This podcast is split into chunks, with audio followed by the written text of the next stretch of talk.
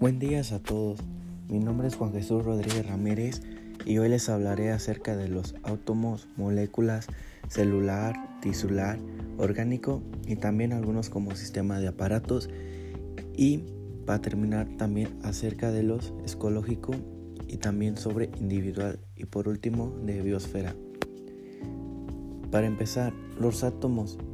Para el inicio los átomos forman a través de células como bien, en moléculas se forman por proteínas, líquidos, ADN, que hace que se formen una célula.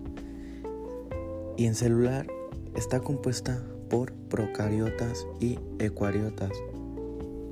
Veamos también ahora en tisular. Está compuesta por tejidos como colectivo nervioso, visual, renal y cardíaco.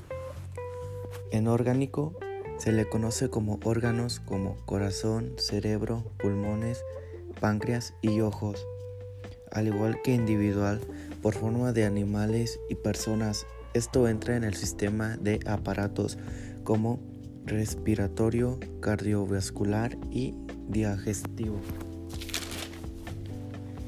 Sistema que forma algo más complejo como aparatos, ejemplo, aparato cadrenal, compleja más la búsqueda de los organismos como el corazón, pulmones, hígado, etc., de un extremo a otro.